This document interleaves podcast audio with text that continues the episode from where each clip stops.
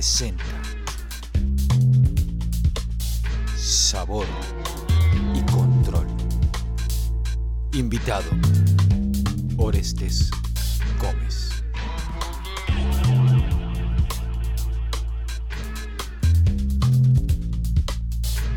Allí, eh, Orestes Gómez en la casa. Bienvenido, hermano. Gracias, bro. Gracias. Qué cool. Qué cool que se armó. Yeah, yeah, por fin, man, por fin. ¿Cómo te encuentras? ¿Cómo estás, pan? Bien, aquí, ahorita despertándome para trabajar en el estudio, hacer algunas cositas y aprovechar el tiempo en este encierro. Qué bien, hermano, qué bien, qué bien. ¿Estás en tu estudio? Sí. Sí, vivo aquí a dos cuadras, entonces está fácil. Me levanto, ¿De camino dos cuadras y dónde, ya. de dónde, de dónde te estamos hablando? ¿Dónde estás hablando ahorita? Yo vivo en Ciudad de México. Llevo cinco años viviendo aquí. Qué bien. Soy de San Cristóbal, Venezuela, pero Qué vivo bien. en Ciudad de México. Qué bien. ¿Qué, qué tal te va en Ciudad de México? Bien, brother. Llevo aquí ya, como te dije, cinco años y para lo que yo hago, como que de toda Latinoamérica, yo que he estado en varias ciudades, siento que es donde hay más, o sea, donde la gente es como un poquito más mente abierta y puede hacer proyectos como el mío, ¿no? Que es más o menos como jazz, hip hop instrumental. Entonces, como que aquí puedo hacer conciertos, puedo girar, puedo colaborar con artistas. Los artistas aquí en México, como que se animan a hacer colaboraciones con instrumentistas, ¿sabes? Y eso normalmente en la cultura latinoamericana está como difícil. Mm, entiendo, Entonces, entiendo, entiendo. Nada, como que aquí, gracias a Dios, me ha ido súper bien y dándole, dándole full. Qué bien. Eh, preséntales a los que no te conocen qué es lo que haces allá en México y quién eres para que, mejor que tú, nadie. Bueno, yo soy baterista, percusionista y desde hace cinco años para acá he, he desarrollado mi, como mi proyecto solista. Yo tengo un primer disco que se llama Experiencia Curiara, que es un disco de música tradicional venezolana, totalmente, donde yo fui a los pueblos y grabé como a los cultores de cada región. Y hice un disco de, de varias canciones donde cada canción es una región de Venezuela, Barlovento, Cumare de la Costa, lo que sea. Y los cantantes de mi disco son los cultores tradicionales del pueblo, pues. Entonces, en ese momento, en ese primer disco que lo grabé en 2015, como que lo hice totalmente con jazz, música tradicional y jazz. Y ese es como mi proyecto personal, ¿no? En vivo, las giras que hago es literalmente yo con mi batería, un machine, un OP1 y visuales y soy yo solo en tarima, ¿no? Y ahorita saqué un disco de hip hop con música venezolana, con enciclopedia, con Rancés, que es básicamente Dealer in Caracas, que es básicamente lo mismo. Agarramos varios sampleos de Aldemaro Romero, varios cantos tradicionales venezolanos y los mezclamos como con hip hop, trap, rap y esa onda. Una semerenda cachetada. Exacto. Una semerenda cachetada. Estuve vacilando ese track eh, a capela, ¿no? A capela, ¿quién más está? Y Ice, ¿Quién? Ice OD, Ice OD. Ice OD. Muy bien, muy bien, muy bien, muy bien, muy buen trabajo, man, qué bien. Eh, bueno, yo te cuento, primero bienvenido al podcast Sabor y Control.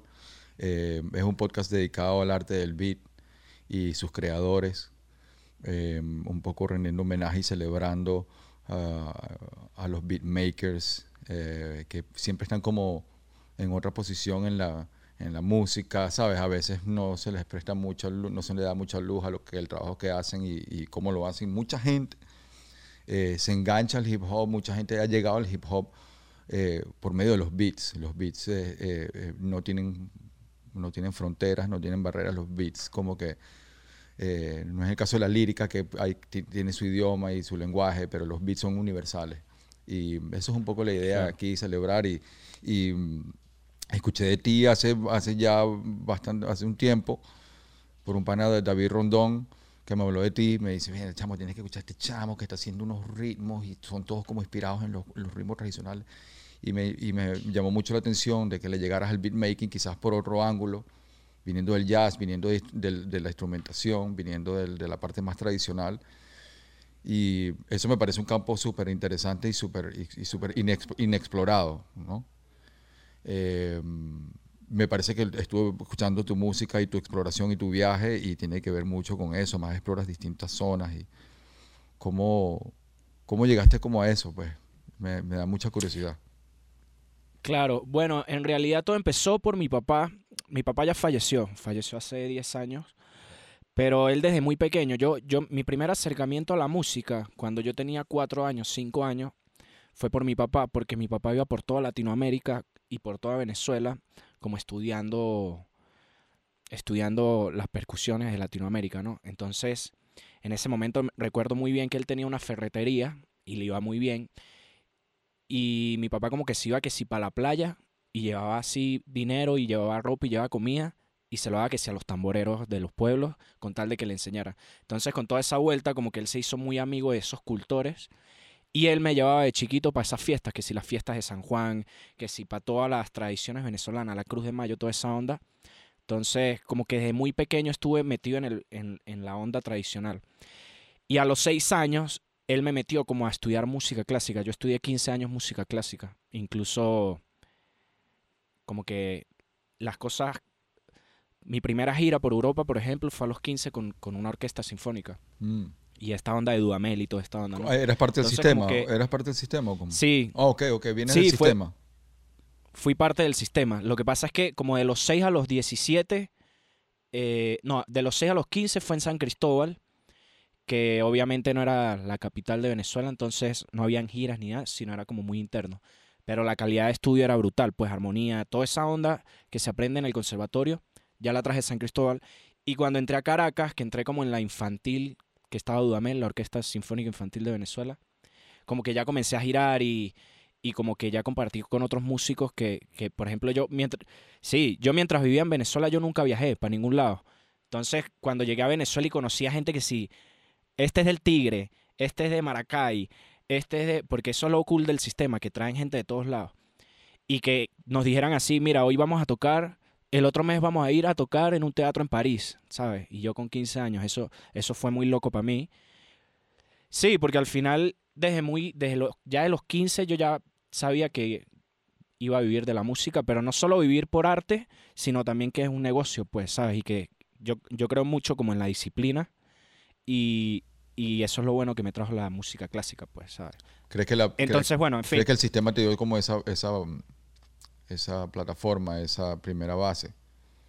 Sí, sí, tanto, sí, total, porque al final como el conocimiento en la parte musical, siento que ahorita es como un plug que se tiene como en, en la- en todo lo que hago, ¿no? Al final hay muchos beatmakers buenos, muchos productores buenos, pero si tú sabes un poquito de, de teoría, por decirlo así, o de términos, como que sí, te, a mí me han servido mucho, ¿no? Y más como baterista, que al final la gente cree que los bateristas como que es puro tocar y ya, ¿no? Entonces, toda esa onda Hay una sinfónica ciencia, como hay que una me sirvió. ciencia, hay un arte, hay una historia también, me imagino.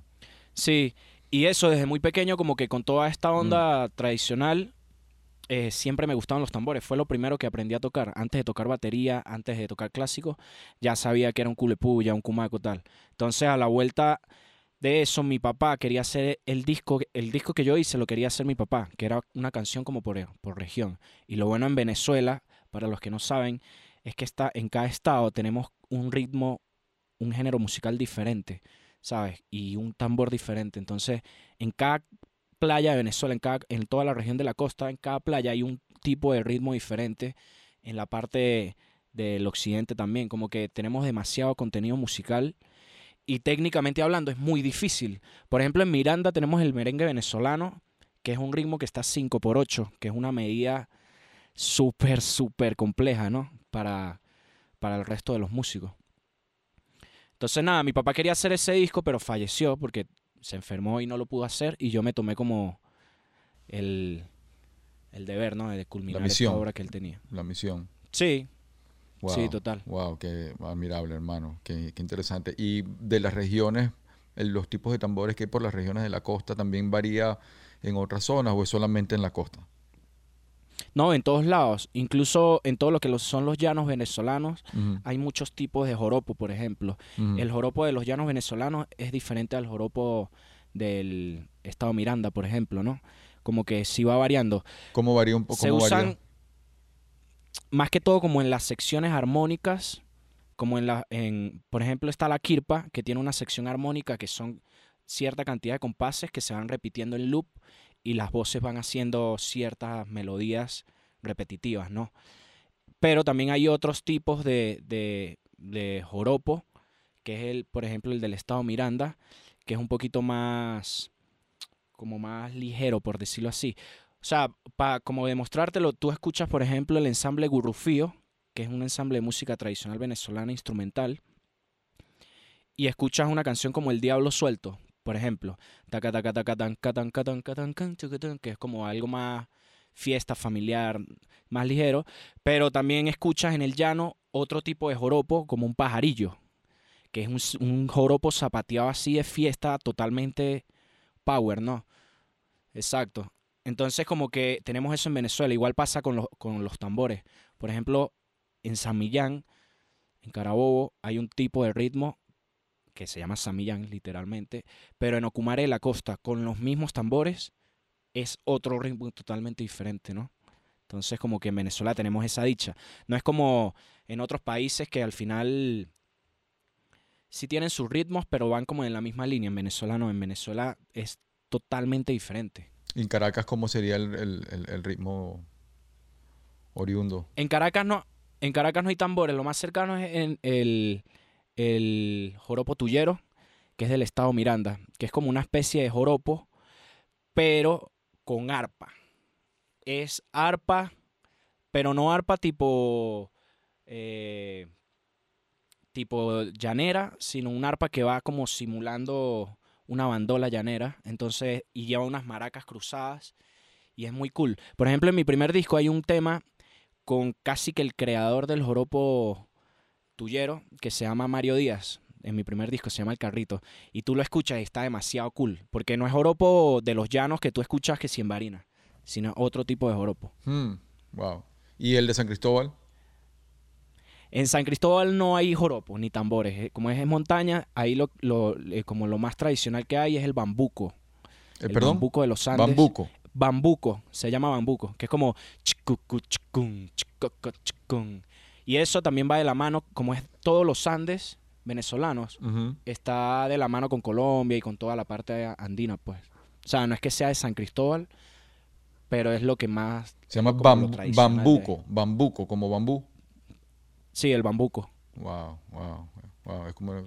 No, en Venezuela, brother, tenemos demasiadas cosas musicales. Mm. En serio. Y a la hora... demasiadas cosas. A la hora de incorporar toda esta tradición y toda esta historia em, de manera práctica, ya a incorporarlo a un beat, ya con elementos electrónicos y como que ya integrarlo y traerlo como al 2020.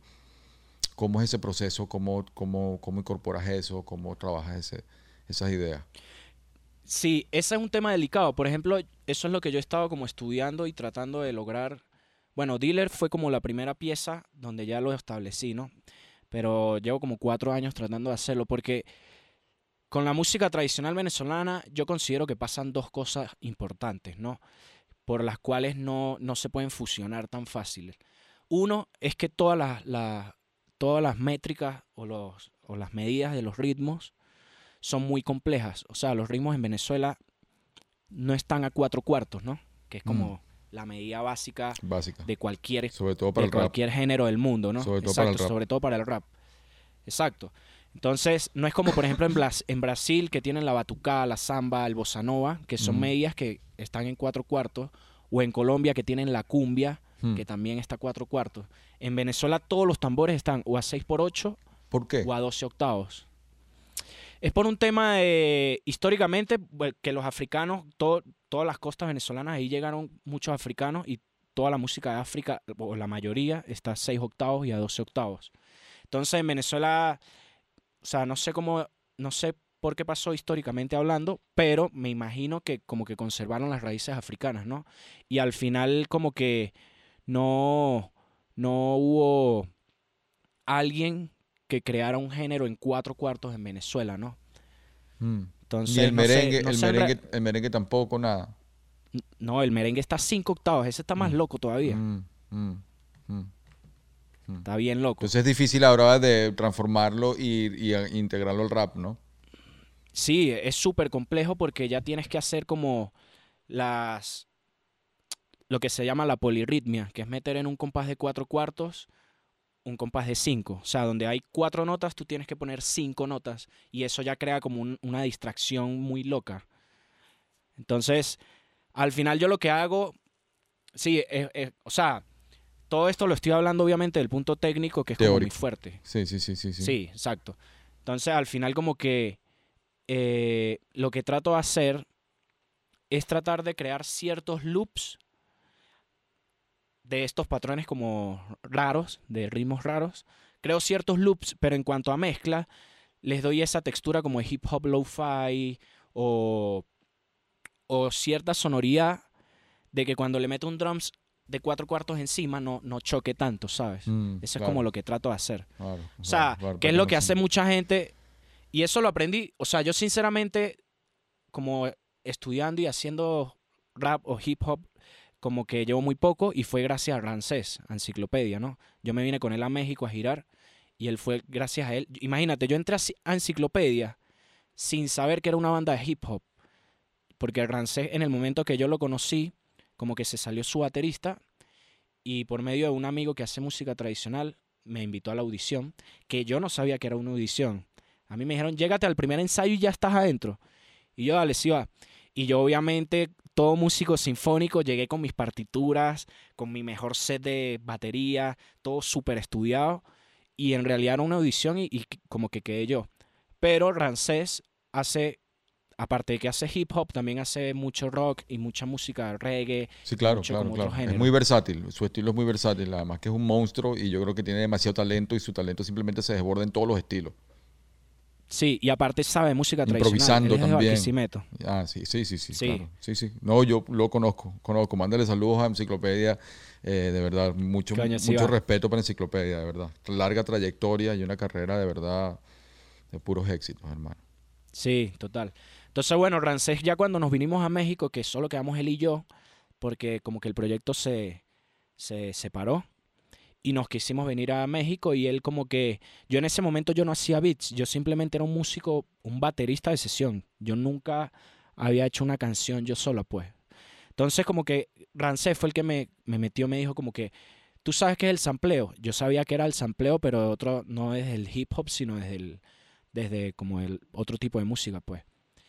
Y nada, como que comencé a, a estudiar cosas así y bueno, comenzamos a trabajar de hace cuatro años Dealer en Caracas, que fue lo que salió ahorita, Mm. tal cual. Tremendo disco, tremendo disco, de verdad. Que Enciclopedia, de verdad, eh, mis respetos, el trabajo.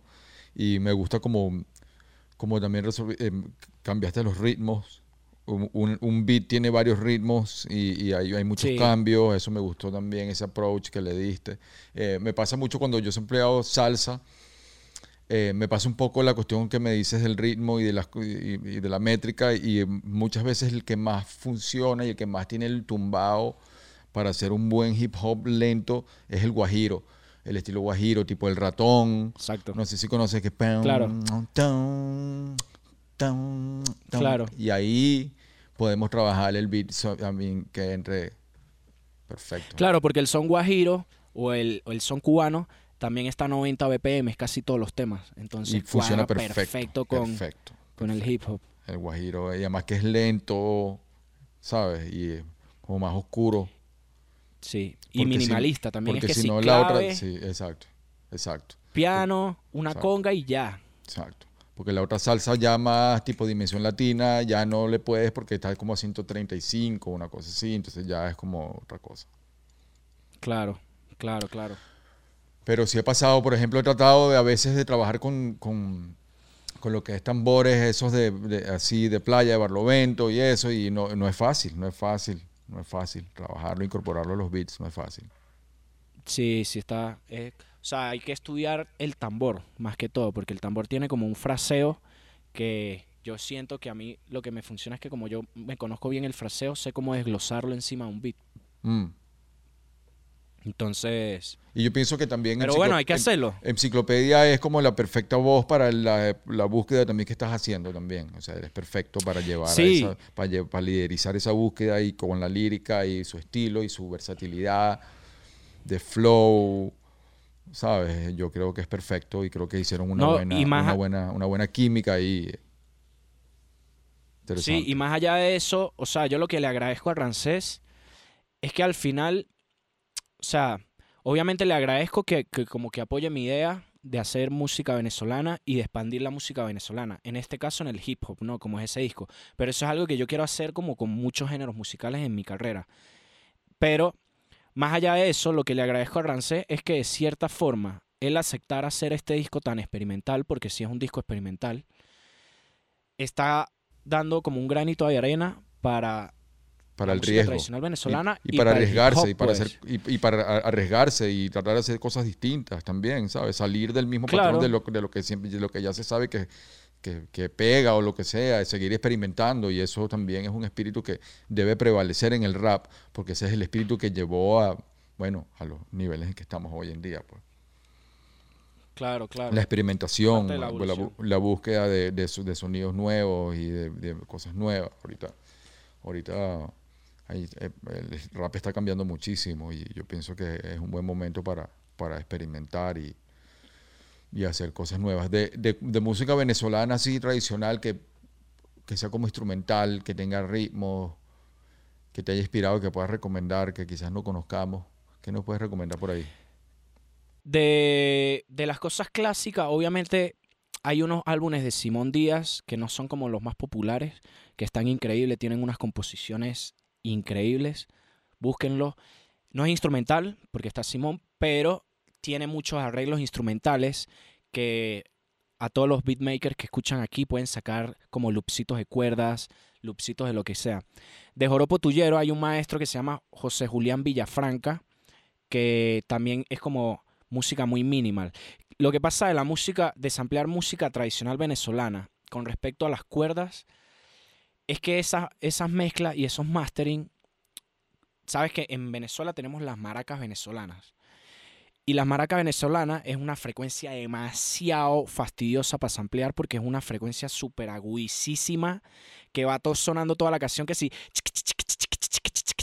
Entonces, cuando tú lo sampleas, como que. O sea, por ejemplo, yo no he conseguido todavía un sample. Yo no he logrado que un sample a mí con maracas me, me termine como de, matando, ¿no? Porque tiene esa. Arriba. Que así, sí, que así tú le pases todo a la. le quites todo el brillo, igual como que está eso ahí, ¿qué tal? Pero hay otros tipos de música que no llevan maracas. Por ejemplo, hay un dúo de, de un amigo venezolano que se llama Eduard Ramírez y Rafa Pino, que se llama El Tullero Ilustrado. Es un proyecto súper contemporáneo de música tradicional, pero es solamente cuatro y voz. Entonces tienen como, hay como que mucho chance de samplear, ¿no?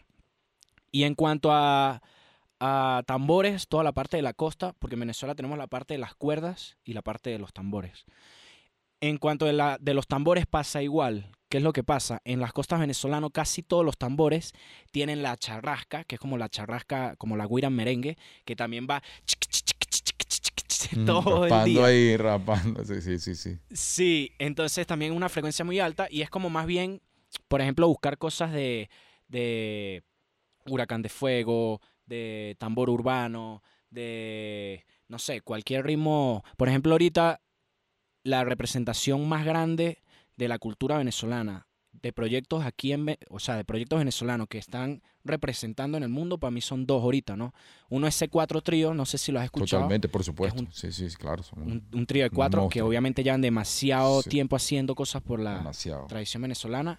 Y Betsaida Machado, que incluso tienen un Tiny Desk. No sé si lo viste, está Sí, increíble. Sí, sí, sí. sí, Entonces sí, pueden sí, escuchar el último disco de Betsaida y ahí pueden sacar también Claro, cier- claro. unos samplecitos de tambores y cosas así. Ah, Sabes que también he escuchado bastante últimamente y, y- y- y es instrumental, es venezolano, eh, Juan Vicente Torrealba.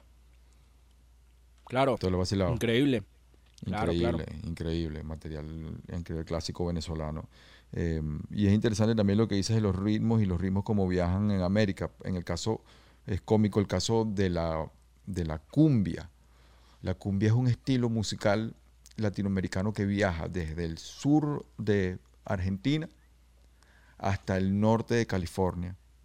Eh, y, se va sí, manifestando, y se, la esa eh, ese instrumento se va manifestando de distintas maneras en Colombia, En Argentina, en Argentina es súper popular la cumbia, en México ni hablar. Y es interesante cómo ese, ese, ese estilo musical une toda América completa. Sí. Y que mantiene su esencia, más que todo, porque cambia en todos los países, cambia la onda. Está la cumbia villera, la cumbia Totalmente. totalmente colombiana. En México también es muy diferente, pero tienen el mismo patrón rítmico que se repite. Solo cambias como el BPM y los instrumentos que usan. Mm, mm, mm. También está, hay ¿y cómo crees que hicieron el- allá en los 70 de incorporar todos estos sonidos? Este, porque estamos hablando siempre como que la, la parte de las cuerdas venezolanas es una influencia totalmente como, creo yo, como española, ¿no? Y la parte de los Sí, tambores y los es la, toda la influencia africana. En la salsa Claro. en los 70 había como mucha música de tabaco y sus metales, Sexteto Juventud, eh, que también como que inspiraba mucho por ahí, por esa onda. Como, Claro. no sé, como una salsa como más, más africana. ¿Y ahora qué, qué, qué- qué proyectos tienes presentes que viene por ahí? Ahorita estoy haciendo un disco de funky, Power Trio, se llama Pasticho. Es un proyecto que hice con un amigo guitarrista que se llama Camarón, que es de una banda que se llamó Kills, y el bajista de La Vida Bohem, que es otra banda venezolana, El Mono. Entonces, quisimos como hacer, nosotros hicimos hace como un año un EP, o sea, un día, un día estábamos así aburridos y dijimos como que, brother, vamos a hacer un disco de funky, pero con posiciones de funky en un día, donde en un día grabemos el álbum, lo mezclemos y lo mastericemos. Wow, Con video y editemos video y todo. wow. Pero lo hicimos fue porque estábamos aburridos y teníamos como una idea de hacer un, un EP funk y tal. ¿En la cuarentena? Y quedó increíble. No, fue hace un año, fue hace un año. ok, ok, perdón, perdón. Sí. Entonces como que hicimos ese primer EP, Pasticho, y ya decidimos sacarlo como álbum, pero ahora sí grabado en estudio y súper, súper producido, ¿no? Mm. Y en eso es lo que ando justamente ahorita en cuarentena. Ya grabamos el álbum y estoy mezclándolo. Y cuéntame de Semerenda Cachetada, que es el track con acapella y enciclopedia. ¿Y quién Se más me- merenda es un temazo. Ajá, Y Ice, Ice. OD. exactamente. Por favor, háblame de ese tema, cómo fue el proceso, porque tenemos a capela que está entrando con las barras y de repente cambia y es como un como uno- unos, unos tambores y cómo, cómo fue el proceso de esa canción. Esa, esa canción fue. Yo, obviamente, todo mi acercamiento que tengo con mis amigos raperos como Pedro o Larry es por medio de Rancés, totalmente. Y nos hemos hecho buenos amigos. Y resulta que Pedro le encanta la baterista, la batería. Y él quería ser baterista de, carajito, pues. Me dijo así de que, brother, yo quiero ser baterista y tal. Y siempre me ha gustado. Entonces, en una oportunidad que vino a México, como que él me dijo, tengo este día libre, ¿qué te parece si vamos al estudio y hacemos algo de batería y, y rap así malandroso? Y yo, claro, arrechísimo. Entonces fuimos y como que en ese momento no, no existía el tema, pero hicimos como el coro. Bueno, él ya traía el coro pensado, que es el de tu, tu, tu, allá, allá, se merenda, cacheta. Y yo le agregué como un beat y le metí un sample de tambores que yo tenía. Pero en realidad no surgió mucho ese tema. Y aparte que solo tuvimos como dos horas en el estudio y como que Un día de eso. no, yo no, hubo, no hubo tanto tiempo, pues, Ujú. como para sentarse a crear. Pero quedó Sí. el coro. Y en este disco, como que entre la recopilación de cosas que teníamos por ahí, le dije a Rancés, Rancés, yo tengo este coro con Pedro. ¿Qué te parece si lo agregamos al disco? Porque va al concepto de lo venezolano. Y ya comencé a desarrollarlo. Entonces, en cuanto al beat, hay tres cosas que hay que, que creo que son importantes. Una, las cuerdas que se escuchan al principio, las grabé yo, o sea, yo grabé un quinteto de cuerdas porque estaba trabajando como en un musical aquí en, en México y en uno de los ensayos como que quedó el teatro libre y le pedí el favor a mis compas del musical y las cuerdas que suenan son grabadas, eso no es ningún sampler de, de nada. O sea, es grabado, tocado. Segundo, que hay como, narra como una historia, ¿no? Que es que al principio se escucha muy suave. Hay unos samples de, de un cultor venezolano, que es los samples de los tambores. Ese cultor venezolano, en Venezuela los tambores, los cumacos, los afinan con candela. Le ponen candela para que el cuero se, se, ponga agudo, ¿no? Entonces, entonces como que el beat comienza con esta música clásica, pero de fondo está el sample como del negrito afinando los tambores, Yeah. que al final tiene como una referencia. Sí, que al final tiene como una referencia a la cachetada que te vas a trompar, ¿sabes? Como que que le está dando ahí al La tum. Exacto. Y lo otro es que el tratado de los drums, del drum machine, Fue tocado totalmente en, en un machine, pero los drums de, de trap son los samples del Kumako. Yo agarré los mismos sonidos del Kumako. Con los sonidos. Con los sonidos. Hiciste el snare y el hiciste el kick con los sonidos originales. Exacto. Y el hi-hat son que si los palos del Kumako con los que Yeah. tocan ahí. Yeah. Entonces está cool. O sea, ese tema quedó cool. Ya, obviamente, cuando lo escuchó Rancés estaba claro desde un principio que iba a ser un temazo, pero. O sea, un temazo en cuanto al concepto, pero nosotros estábamos como, como esperando a ver qué iba a decir Pedro, si le iba a gustar o no, y vaciló demasiado, vaciló demasiado. Incluso dijo, ah, hicimos un live donde antes de eso no habíamos hablado del tema, y en el live dijo así como que está muy loco porque al final esto es algo que lo pueden escuchar que si unos niños en Atlanta ah, tomando codeína, pero también en Chuao tomando anís, ¿sabes? Sí, es verdad, es verdad, es verdad. Y, y, el, y, la- y los- todos los flows como son coherentes con, el- con la música, con lo que está pasando, el tono, todo, todo, todo funciona. eh, se siente también algo venezolano, que eso también siempre es importante. eh, Sí, no, y ahí-. Y cabe destacar, cabe destacar, bueno, en todo el álbum, el trabajo de investigación de Rancés estuvo muy, muy bueno. O sea, de pana yo lo admiro mucho, porque, o sea, yo sé que él en el fondo de su ser quiere promover la cultura tradicional venezolana. No solo en el hip hop, porque en el hip hop ya lo hace hace mucho tiempo. Pero sí, cuando yo le muestro a él, por ejemplo, tipo, por ejemplo, el señor que estábamos hablando, Julián Villafranca, que es como uno de los creadores del Joropo Tuyero, cuando falleció, Rancés se puso mal, o sea, le pegó bastante y tuvimos una conversación y fue como que, brother, no puede ser que, que una persona que creó un género musical falleció y, y- nadie supo, ¿sabes? Por ejemplo. Entonces él hizo un trabajo en el disco en cuanto a las rítmicas de los raps, de tratar de simular las, las rítmicas de tradicional venezolanas. Pues. Por ejemplo, el primer track del disco, que se llama Amanecer, es un homenaje a Aldemaro Romero. Ese trap, no sé si conocen, Aldemaro Romero, para mí es el músico más importante que ha salido en Venezuela. Primero porque en los 60, 70 ya estaba haciendo cosas vanguardistas que estaban de la mano con otros músicos como Miles Davis, por ejemplo. Él estaba a esa altura, pero con música venezolana. Y segundo, porque creó un género musical, que es el Onda Nueva. El Onda Nueva es una mezcla de bossa nova, de toda la onda brasilera que en, ese- que en los 70 estaba, era super power, el jazz y el joropo venezolano. Y creó el Onda Nueva. Entonces, en este primer track Tiene del un poquito disco- como de, como de bugalú instrumental también, un poco también ahí como Sí, exacto. una cosa melódica ahí instrumental. Exacto, total, total. Y también las texturas y los instrumentos que usaban, pues, como que es demasiado monstruo. Y Rancés en ese primer track hizo un homenaje haciendo referencia a la melodía de una canción muy famosa que se llama El Catire. Kirita, kirita, mi catire, kite, ta. Y él comienza, el disco comienza él rapeando sobre esa melodía, pero con su bajo y es una, o sea, conceptualmente es un homenaje de frente, pues. Y que Rancés haya estudiado eso, a mí me parece demasiado grande, ¿no? Porque artísticamente creo que le da un peso más, No, y que las nuevas Más. generaciones, que las nuevas generaciones tomen estas generaciones que, que- que abrieron puertas eh, y le, le rindan, un homenaje y lo celebren. este. Los amigos invisibles también siempre han estado siempre muy de la mano con, con el trabajo de Aldemaro también. Siempre. Sí, Con claro, Inspiración. con claro. inspiración. Sí, sí. Música instrumental venezolana de calidad. súper de calidad.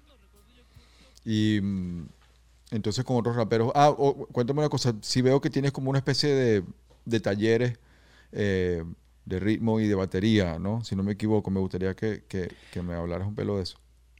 Sí, tengo un Patreon.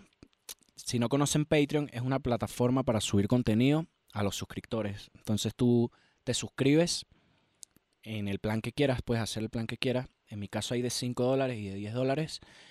Y ahí subo un contenido que es como una especie de podcast que tengo para bateristas, donde agarro como los bateristas eh, más influyentes del mundo y los analizo desde mi forma de ser. Entonces, ese es un trabajo totalmente para bateristas. Mi Patreon es totalmente para bateristas, que al final es mi fuerte, ¿no? Yo, yo soy baterista, más que todo. Produzco y hago beats también y todo, pero mi fuerte es ser baterista. Entonces, estoy ahí full dándole. estaba bien emocionante porque, o sea, como que la línea va hacia el jazz y hacia el hip hop. No analizo ni baterías, ni bateristas de, de rock, ni nada así, sino es como enfocado a lo mío. Sí. Bueno, es que Y el jazz, latino- el, el jazz es como el papá del, del hip hop, pues. Sí, Son- son sí, hijos. total, el jazz y el funky. Entonces como que al final estoy trabajando en eso también, está bien divertido. Está bien Qué loco, bien. aprendo mucho. ¿Cómo, cómo, ¿Cómo te consiguen ahí? Orestes Gómez, con mi nombre. Ok, Ponen en. Patreon, Patreon Orestes Gómez y ahí les sale, por si hay alguien Mm. aquí que le interese. ¿Y vas, va- tienes pensado trabajar con otros raperos y hacer otras colaboraciones? O? Sí, mi segundo disco solista, porque este, este es mi segundo disco, pero es con Rancés, un disco compartido. Pero mi segundo disco solista va a ser con raperos. Y se va a poner bueno. Ya tengo dos Mm. temas grabados. Va a participar Apache, Ice, otra vez. Eso es lo que te iba a decir. Apache también con, en ese flow ahí sería perfecto. Perfecto. Sí, no, Apache está increíble. O sea, en este disco sale Apache en un tema que se llama Tulum, que es como el tema más comercial, pero fue una decisión de que él quería participar justo en ese tema, pues como que él y Rancés tenían eh, esta onda de querer hacer como un reggaetón, pero lo cool de ese tema es que es con sonidos de, con unos syn- sintes bien ochenteros, y en vez de tener el, el bombo caja de reggaetón clásico del dembow, fue tocado con una fulía barlovento. Entonces le da como una texturita ahí diferente. Wow. Sí. Y Pero ¿con igual es un tema súper comercial, pues. ¿Con qué equipos, con qué, con qué hardware trabajas? ¿Con qué equipos trabajas? A la hora de hacer los beats. Eh, yo uso varias cosas en realidad, como que, o sea, tengo el OP1, que es, un, que es mi synth favorito, no sé si lo has visto, es como así chiquitico gris, está increíble. Y, pero, y en cuanto a los beats, beats como tal, eso es con respecto a los synths, ahí tengo todas las librerías. Pero en cuanto a los beats, en cuanto a software, trabajo con Machine, pero en cuanto a proceso de sonido, tengo un MPC 1000 y como que todos los chops chopeo en el MPC porque de cierta forma me da como una textura más vintage, pues, por decirlo Mm. así. Es Mm. muy difícil de usar, a mí se me complica mucho agarrar el, el flow. O sea, para chopear algo puedo tardar fácil media hora, ¿sabes? Claro. Y en el machine lo podría hacer en un minuto. Pero Mm. como que esa, ese, ese, ¿cómo que se llama? Ese momento en, en chopear en el MPC y tardarme y tal, como que me da cierta energía que, que se ve marcada, pues. En el disco todo lo sampleé con, con el MPC. Todos estos Entiendo. samples de Aldemaro y tal. Todo con el MPC. Es que el MPC tiene el sonido de para que agarra el sampleo y, lo- y le da un sonido que no se lo da otra, otra máquina. Eh, el Akai, Sí, el Akai tiene un sonido especial. eh, yo comencé con un MPC y, y el sonido no es inigualable. Los primeros, los primeros beats de, de la corte imperia y fueron con MPC 2000. ¿Qué nivel? Y, y el, y el sonido era todavía que durísimo, durísimo. Recuerdo ¿Tú trabajabas primero- con MPC siempre o fuiste variando? yo comencé, co- no, no, yo primero comencé en el 96 con un samplercito Yamaha que era así, de este tamañito así, un samplercito que le ponías distintos tal, y así hice como las primeras, las primeras pistas que en, en México DF, Ok. cuando viví en México DF, eh, para Shit Caliente, el primer proyecto antes de la corte con Bostas Brain. Y lo que era un, un samplercito que compré por, no sé, 80 dólares, una cosa así. Luego pasé a un, un sampler que se llamaba Doctor Sample, pues, de Boss, que, tuvo, que tiene un sonido increíble, es muy portátil, era para como para DJs, que lo podías tener de los platos, y tenía los primeros pads, y con ese hice Ok. Código de Mente, el primer disco de la corte. Y ese, em, cuando se ampliaba directamente de los acetatos, el del, eh, no ten- se ampliaba sin computadora, se ampliaba de toque, de toque. in, Claro. out. Y eh, era así, a golpe. Y con Ese es como el que todo. usan mucho para lo-fi, ¿no? Ese Doctor Sí, Sample, pues, que es como el eh, SP404, Exactamente, pero que el- tiene un sonido, tiene un sonido, es así rectangularcito. La compresión de ese es increíble, ¿verdad? Increíble, increíble. Y la capacidad de hacer el loop y todo. Entonces con eso hice todo código de mente. Luego después pasé a- al MPC 2000. Y del MPC 2000 que trabajaba con el MPC 2000 y Acid Pro que de Sony que todavía hasta el son de hoy trabajo con Acid Pro, que es el mismo programa que comencé trabajando en el 2000, Claro, 2001. Claro, Y- claro, qué pero, cool. el, pero lo que el sonido que sale de la calle en PC 2000 no, no, no, no lo he conseguido en otro, en otro, en otro. Claro. Yo creo que igual pasa con el, los software. No sé si te has notado. Yo leí un post que decía que, que, que cada software suena diferente. Muy mínimo, pero sí suena diferente. Entonces, por ejemplo, Logic suena diferente a Pro Tools. Tú metes el track, lo procesas en Pro Tools y el mismo track lo pasa por Logic y el mismo track así por Ableton y los tres masters están totalmente diferentes. Unos más brillantes, otros más oscuros, unos más grandes. Entonces, está- eso me lo enseñó un... Hay un maestro de mezcla que se llama Germán Landaeta, venezolano, increíble, que yo aprendo demasiado de él. Y él fue el que me dijo eso. Porque, por ejemplo, yo uso Logic también, uso Logic Machine.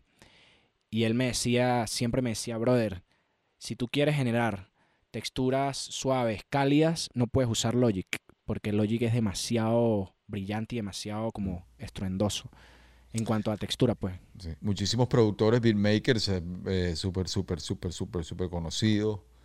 eh, trabajan todavía con una PC y, y, y Fruity Loops. Y dicen que Fruity Loops es el sonido. Este, Metro Booming, eh, todos. Metro lo ve- Boomin, lo, sí. lo ve, lo ve que llegan al estudio con una PC y con su Fruity Loop y ahí mismo.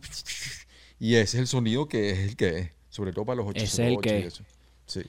Cada Sí, quien, yo pienso que cada quien, cada quien tiene su, su, consigue el sonido, como tú dices, cada, y cada, cada software es distinto. En el caso de Acid Claro. Pro se eh, presta mucho para los loops y yo aprendí a armar y a secuenciar baterías con el Acid Pro. Tiene una flexibilidad y una rapidez que no lo tienes en otro.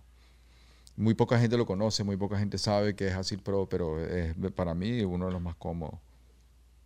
Claro, claro. Qué cool. Porque yo la parte de finger drumming ni nada de eso de pads no, no es mi fuerte. Yo más bien trabajo en, Producción así en línea, ¿no? en la Claro. pantalla, sí, sí, sí. Me gusta componer las baterías así. Qué brutal. Sí, sí, Qué sí. cool, sí. brother. Y mm, para los para la gente que está comenzando, que está comenzando su camino en beatmaking, ¿qué, qué consejos le da?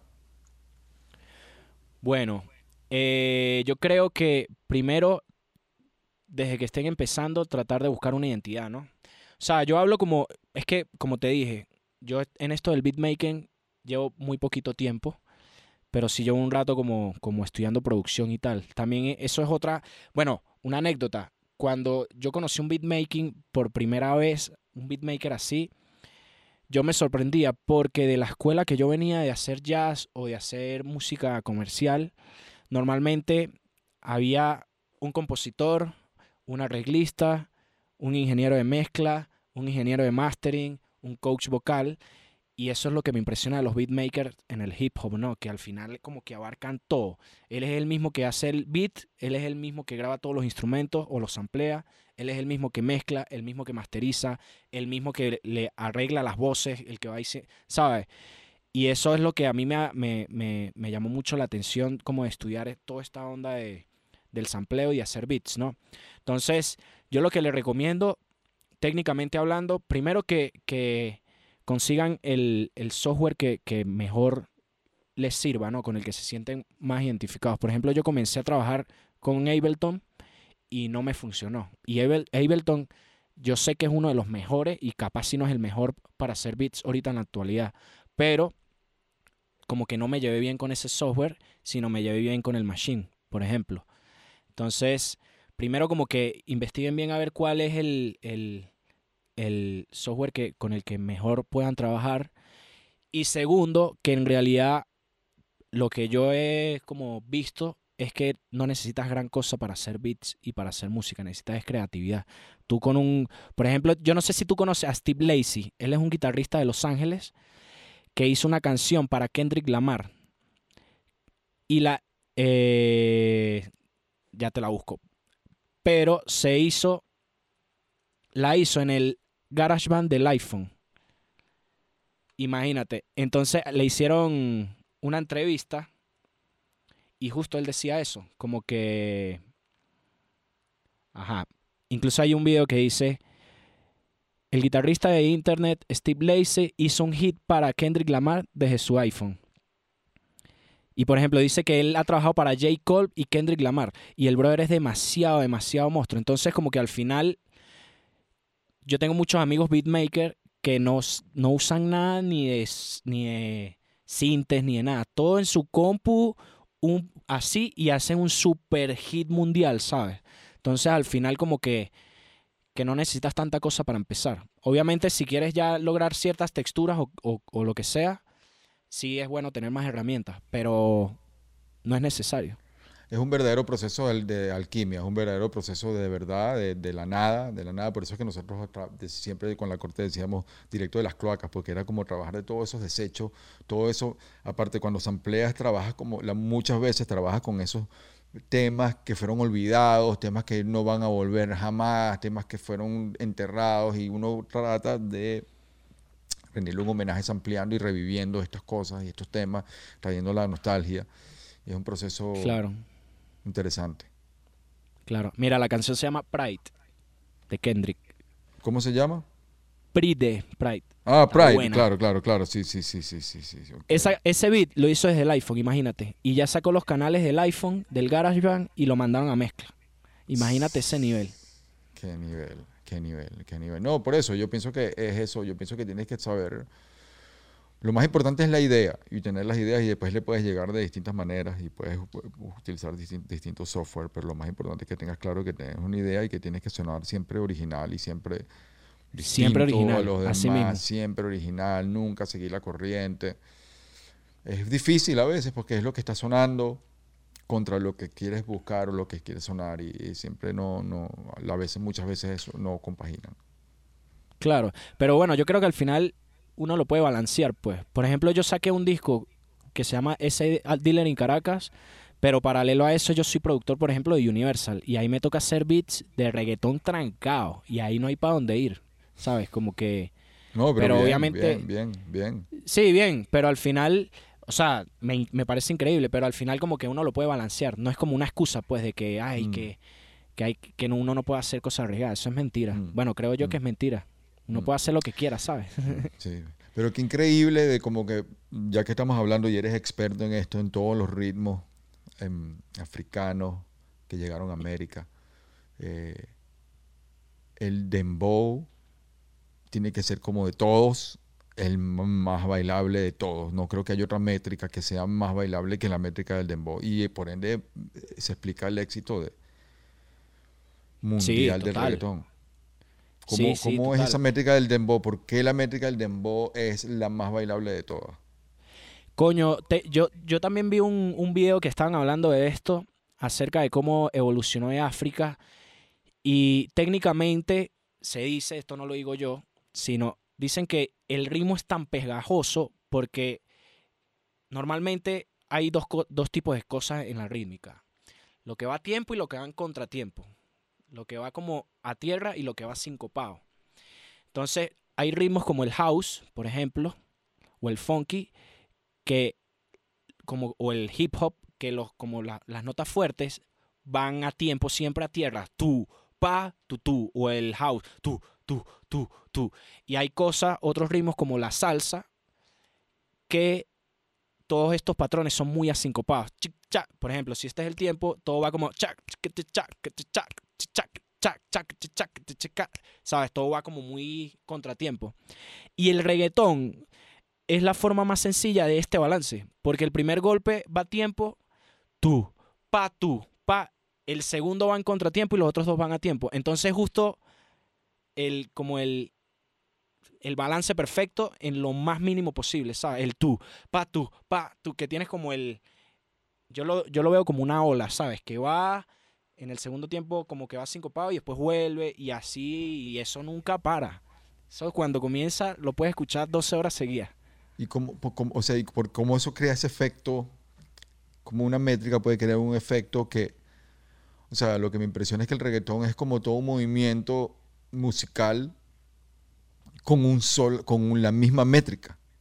Todo Sí. el movimiento. Por lo menos tú hablas del, del- del hip hop, es un movimiento musical que hay, hay como algo muy similar en todo, pero hay muchas variaciones. de hip hop. Mucha. En cambio, el Claro. reggaetón es solamente un movimiento con la misma métrica y siempre funciona, nunca cansará, siempre, o sea, y es avasallante. Sí, O sea, sí, ¿qué total. creará, qué creará en el cuerpo, en la cadencia, qué creará que hace que... Claro, tiene- bueno, no tiene- sé teóricamente es qué creará. avasallante. Es una métrica que- avasallante. Sí, avasallante. Pero yo también siento que no es solo la métrica, el, el- el palo no es que solo es la métrica, sino también como los sonidos.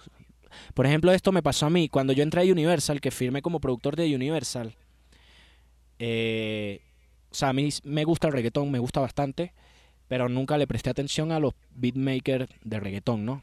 Y cuando entré a Universal hace dos años, que comencé como a estudiar para enfocarme en, en esa chamba, me di cuenta que es muy difícil.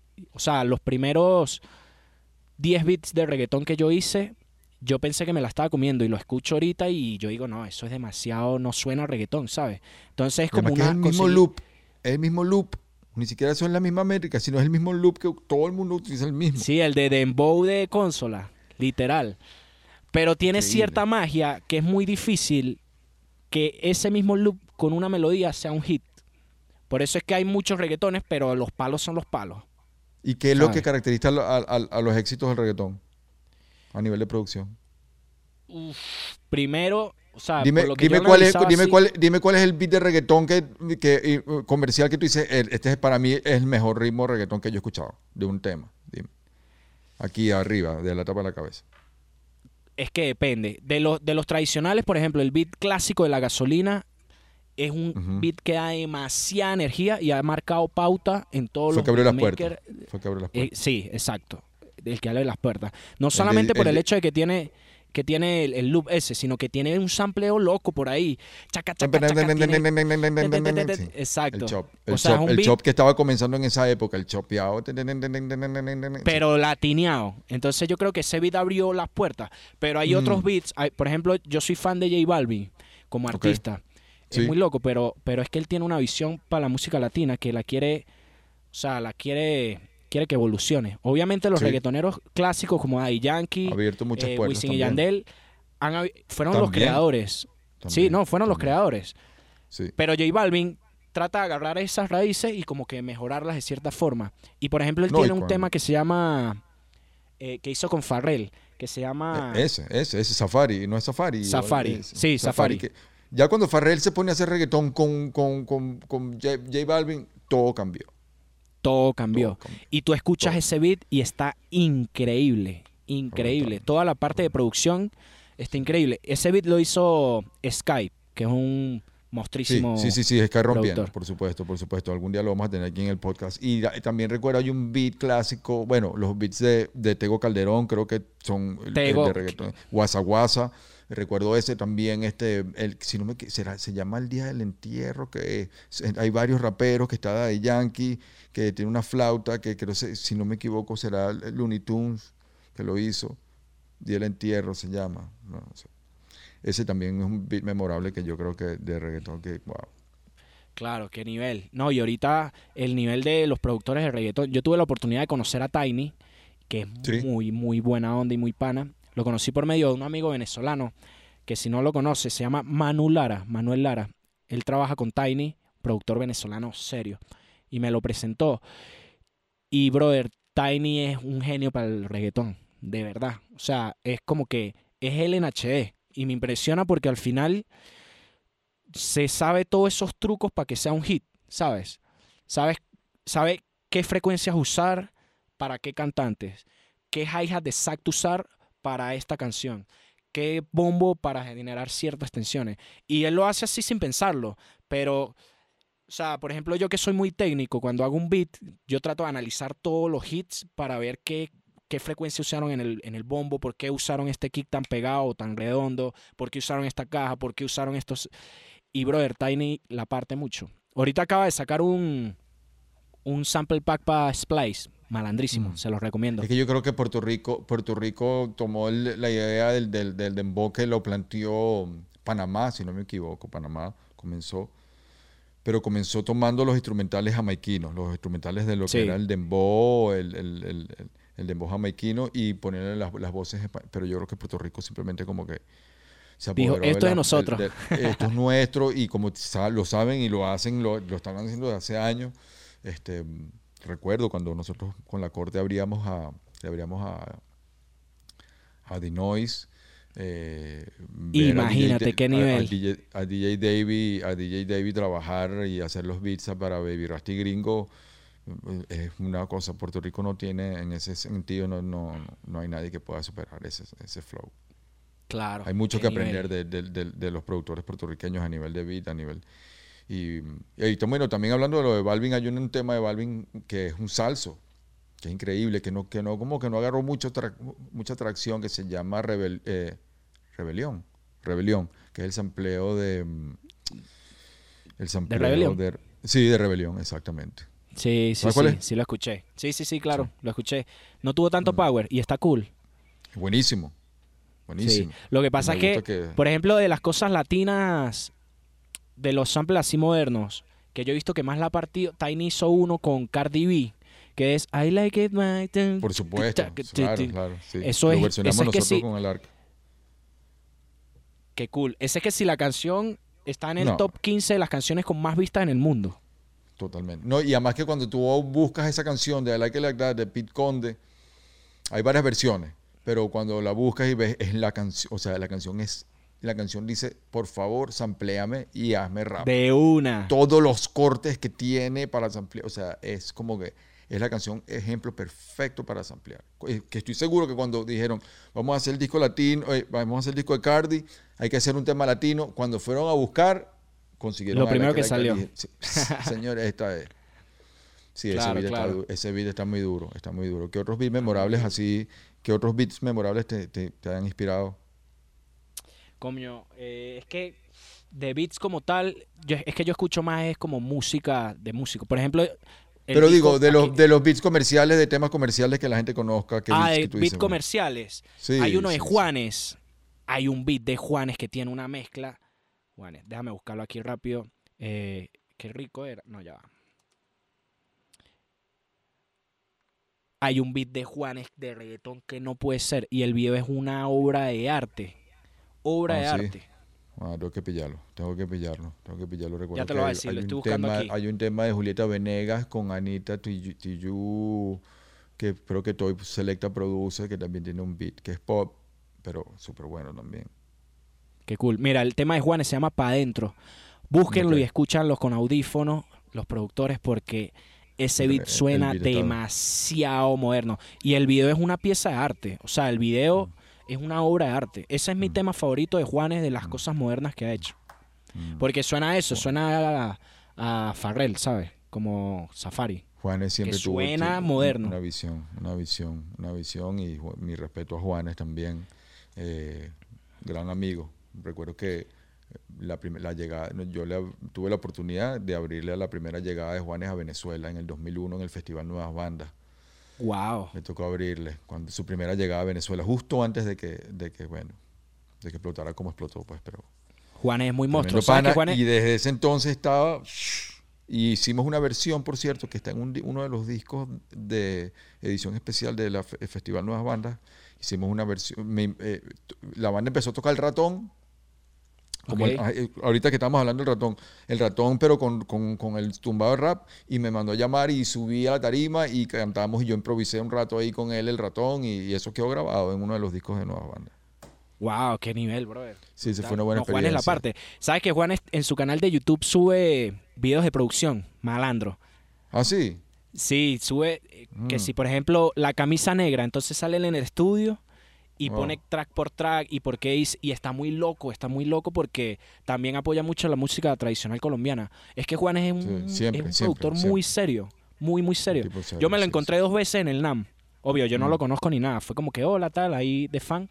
Pero el NAM, que es esta convención en Los Ángeles de Sí, instrumentos, el brother siempre va todos los años a probar los mejores micros que hay de nuevo en Mm. teclados, que hay de nuevo en cintes. Monstruo. Monstruo. Monstruo, monstruo, Monstruo, monstruo. ¿Qué tal? ¿Qué tal? Qué bien, qué bien. Bueno, ya casi ya, bueno, ya llegando, llegando a la hora, este, coño, pana, qué bien hablar contigo, qué buena onda. Te felicito No, por igual, todo lo que estás haciendo, men. Eh, compartir contigo, que la gente vea cómo es tu, me- tu, tu, tu, tu, tu- tu estructura de trabajo. Eh, estás haciendo un excelente trabajo por allá y, y ¿cuándo vienes por Los Ángeles? No sabes. Coño, iba a ir ahorita en junio. Tengo un amigo allá que se llama Carlos Mosquera, yo no sé si tú lo conoces. Ingeniero serio, serio, trabaja con Lady Gaga, Bon Iver, con Aerosmith, muy monstruo y es venezolano. Entonces iba a ir a visitarlo, pero bueno, por la pandemia me imagino que será Sí. como en octubre. Cuando vaya te escribo ¿Cómo? para vernos allá. ¿Cómo te estás cuidando con la pandemia? Encerrado en mi estudio, pura haciendo música. Hay que cuidarse porque si no, no vamos a salir de esto. Si la Pero gente así sale estamos, ahí- encerrados en el estudio estamos todo el tiempo igual, ¿no? Dígalo. Pues sí, sí, sí, sí. No es, no es un- no es mucho cambio, no es mucho cambio. Son unos Exacto. cavernícolas. Bien, hermano, bien, te agradezco por tu tiempo. Este, gracias por, por participar en el, en el podcast de Sabor y Control. Eh, siempre bienvenido y estamos a la orden, hermano. Gracias, brother, gracias, qué cool. Salud. Salúdame Enciclopedia, mi respeto a Enciclopedia, a todo el crew allá de México. Se les quiere y se les respeta y gracias por estar haciendo lo que están haciendo, hermano. Son una inspiración para todos. Gracias. Gracias, bro. Vaya, salud.